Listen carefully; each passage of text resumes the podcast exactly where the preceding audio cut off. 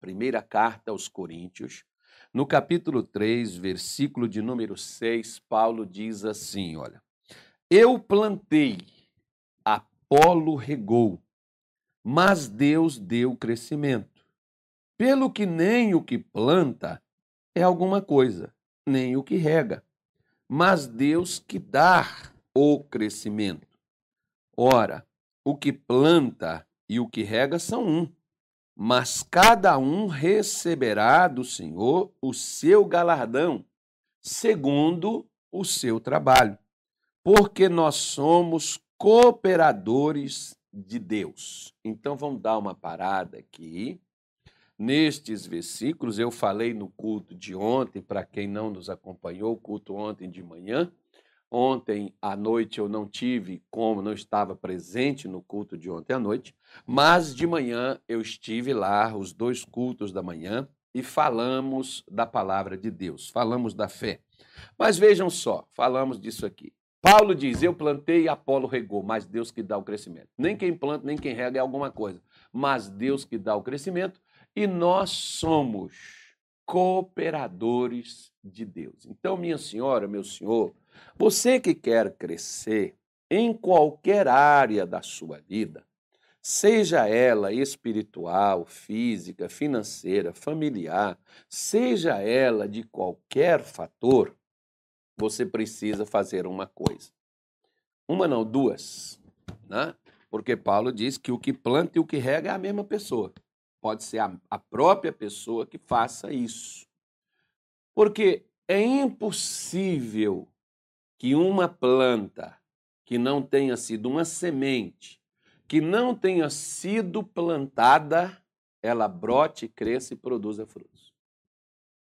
Ela pode ser uma semente excepcional, ela pode ser uma semente muito boa, mas se ela não for plantada numa terra onde ela possa produzir, de nada vai adiantar o poder de produção daquela semente.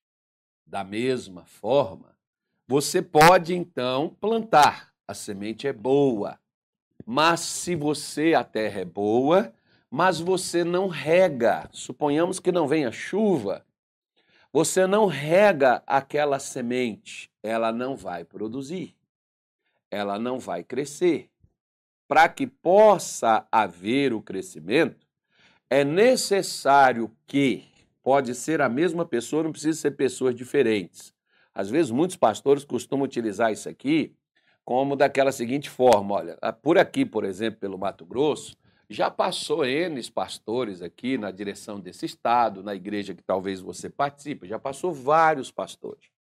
E alguns assim: o fulano plantou isso aqui e eu agora estou regando e Deus vai dar o crescimento. Pode ser a mesma pessoa, como tem aquelas pessoas, por exemplo, e aqueles pastores, amigos nossos, que eles dizem assim: quando eu cheguei aqui nesse lugar, esse lugar era assim, esse lugar era assado, eu preguei, eu orei, isso aqui cresceu, nós expandimos isso, nós expandimos aquilo. Não, não foi você. Perdoe a expressão, não minta para as pessoas e não engane as pessoas. Quem dá o crescimento é Deus. Mas para haver o crescimento é necessário que alguém plante e esse mesmo alguém regue, ou outra pessoa vai regar. Como, por exemplo, se você, por exemplo, tiver um filho, suponhamos que você não teve condições de criar esse filho, como é o caso de muitas pessoas, que acontece isso. Essa criança, então, ela é doada para uma outra família e aquela outra família que adota essa criança, que não gerou ela, pega essa criança e transforma ela num homem de bem. Então, o que, que aquela pessoa fez? A, a geração, a geradora, é outra fonte. Mas a parte de colocar conceitos, de aconselhar, de orientar, de ori dirigir, de firmar valores naquela pessoa foi de uma outra família. Por que, que aquela moça ou aquele, aquela criança, né, aquela menina ou aquele menino cresceu numa outra família, mas que ensinou ele os valores da vida, por que, que virou um homem de bem? Porque alguém regou. Ao mesmo ponto que você pode ver, por exemplo, você pode pegar uma criança, põe ela no mundo. Mas cadê o pai? Cadê a mãe? Sumiram na vida. E quem cria essa criança? Ah, quem vai criar ela é as redes sociais, quem vai criar ela são muitos professores na escola ou qualquer outra coisa que vai ensinar o que quiser. Claro que tem professores que são de bem, são excelentes, maravilhosos, mas tem uns que são né, terrivelmente complicados, porque vão ao passo em que os pais, por exemplo, geram os filhos, põem os filhos na escola e pensa que a escola é que tem que educar o filho. Não, a escola vai ensinar o seu filho a ciência, a matemática, a geografia, a física, a química, mas quem tem que guardar o seu filho em princípios morais, quem tem que guardar o seu filho naquilo que é certo é a senhora mãe, é o senhor pai. Como, por exemplo, esses dias atrás eu estava assistindo uma entrevista e uma pessoa estava dizendo o seguinte: ah, porque a pessoa, quando ela vai para a faculdade, ela se desvirtua toda. Não, hoje não precisa ir para a faculdade. Basta a pessoa ser orientada por pessoas sem caráter que vai impregnar nelas aquilo que a pessoa é. Então, o que, que acontece? Você pega, por exemplo, né, e diz assim: ah, porque a pessoa foi para a faculdade e lá na faculdade ela desviou. Não, ela não desviou, ela nunca foi convertida. Porque o problema está, por exemplo, na igreja. Porque muitas vezes a mãe pega o filho, traz para a escola e quer que a escola cuide do filho e trate o filho como se fosse uma creche né, para a mãe. E a escola que vai educar, a escola que vai criar. Ok, então tudo bem, você terceirizou a educação do seu filho. Não se espante quando ele chegar lá com algumas ideias estranhas, esquisitas, porque você ficou omisso daquilo dali. Eu me lembro, por exemplo, que na época em que eu estudava, a minha tia e as minhas irmãs mais velhas pegavam os meus livros todos os dias para corrigir e ver se eu tinha feito a tarefa do dia. E para saber o que, que tipo de matéria eu estava estudando e se eu estava cumprindo tinha que pegar o boletim, trazer e o pai assinar. Hoje já não tem mais isso. Eu já fui chamado, por exemplo, né, posteriormente depois em escolas, porque eu tinha esse tipo de pensamento. Não, a escola vai, né, a escola vai ensinar. Não, eles ensinam não, eles põem lá, quem quiser aprender que aprende. Aí se tiver a criança distraída, com problema de visão, se a criança estiver manipulada ou qualquer outra coisa, ela vai aprender aquelas bobagens lá. Tudo bem.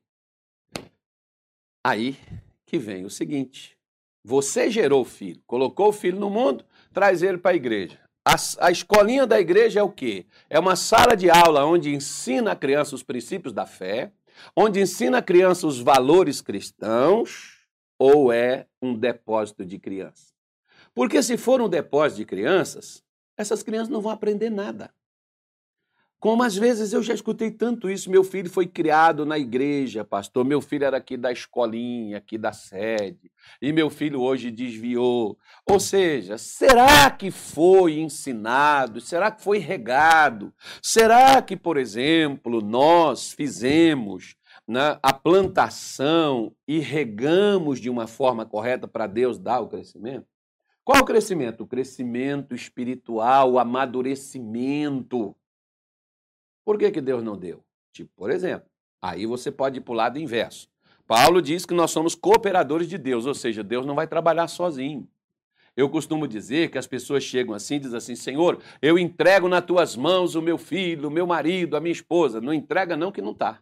Não fica. Você pode pedir a Deus para abençoar, para guardar. Você pode chegar e dizer: Senhor, eu, eu passo aqui na frente, né? eu estou entrando na brecha, como diz Ezequiel no capítulo 28, versículo 30. Eu estou me colocando na brecha para o Senhor não destruir o Jair. Eu estou me colocando aqui no muro, levantando o muro para o Senhor não para a Ana não ser consumida com essa desgraça, com essa destruição que está vendo aí.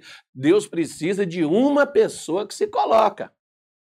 E ele diz: se não tiver ninguém, a terra vai ser destruída. Agora, a terra foi destruída por quê? Porque Deus queria a destruição da terra? Claro que não. É porque ninguém se colocou no meio, ninguém cooperou com Deus. Você é cooperador de quem? Você coopera com quem? Ah, com quem você tem cooperado na sua vida? Por isso, é necessário que a gente reflita e por que, que Deus não dá o crescimento para nós? Porque nós estamos plantando, estamos regando, ou seja, Deus te deu uma promessa. O que, que você fez com ela? Eu gosto muito daquele texto de Marcos 1, da Virgem Maria. Quando o anjo chegou, anunciou para ela, tinha dúvida. Ela disse: Como é que isso vai acontecer se eu não tenho marido? Ele diz: Não, o Espírito Santo vai te cobrir, vai te encher, vai derramar sobre você vai gerar um ente santo em você que será chamado Filho de Deus. Maria virou e disse assim: Cumpra-se em mim a palavra do Senhor. Quantas vezes Deus pôs uma semente no meu e no seu coração e nós nem sequer oramos para que aquela semente crescesse, produzisse você ouve uma palavra de vitória, mas você não ora, Senhor, confirma esta palavra. Você, escuta a palavra de conquista, de bênção, mas você não ora para que aquilo dali venha se concretizar na sua vida. Você escuta uma palavra de crescimento, mas você não ora, Senhor, cumpre isso aqui, eu quero crescer, eu quero viver, porque isso é regar. Isso é regar. Nós plantamos a gente assiste boas mensagens, a gente escuta bons pregadores? Claro que sim, ficamos felizes, damos glória, aleluia, mas cooperamos com Deus ao dizer: Senhor, cumpra essa palavra na minha vida, na minha casa, na minha família. Como tem gente que ora pela família.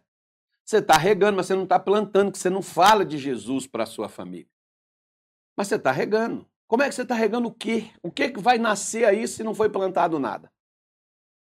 Então eu só posso orar por uma pessoa, e se você frequenta aqui os nossos cultos, por exemplo, ou até assiste às nossas lives constantemente, você vê a gente fazer o seguinte: nós chegamos aqui, nós abrimos as escrituras, pegamos as sementes e plantamos em você.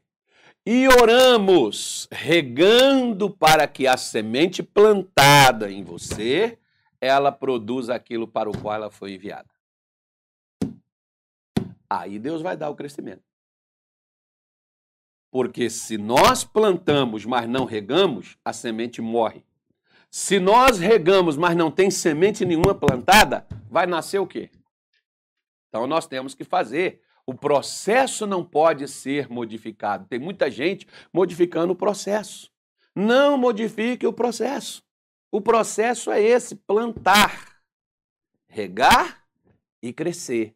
Plantar, regar e crescer. Se você não tem crescido, veja o que você anda plantando e veja o que você anda regando. Porque tem gente que rega a tragédia, rega o sofrimento, rega o mal, rega os problemas, a pessoa está sempre falando de problemas. Aí é você que está regando. É porque a vida é um inferno, é porque a vida é uma desgraça, é porque é um sofrimento só, eu não sei o que, que vai dar isso. Não é o que você anda regando.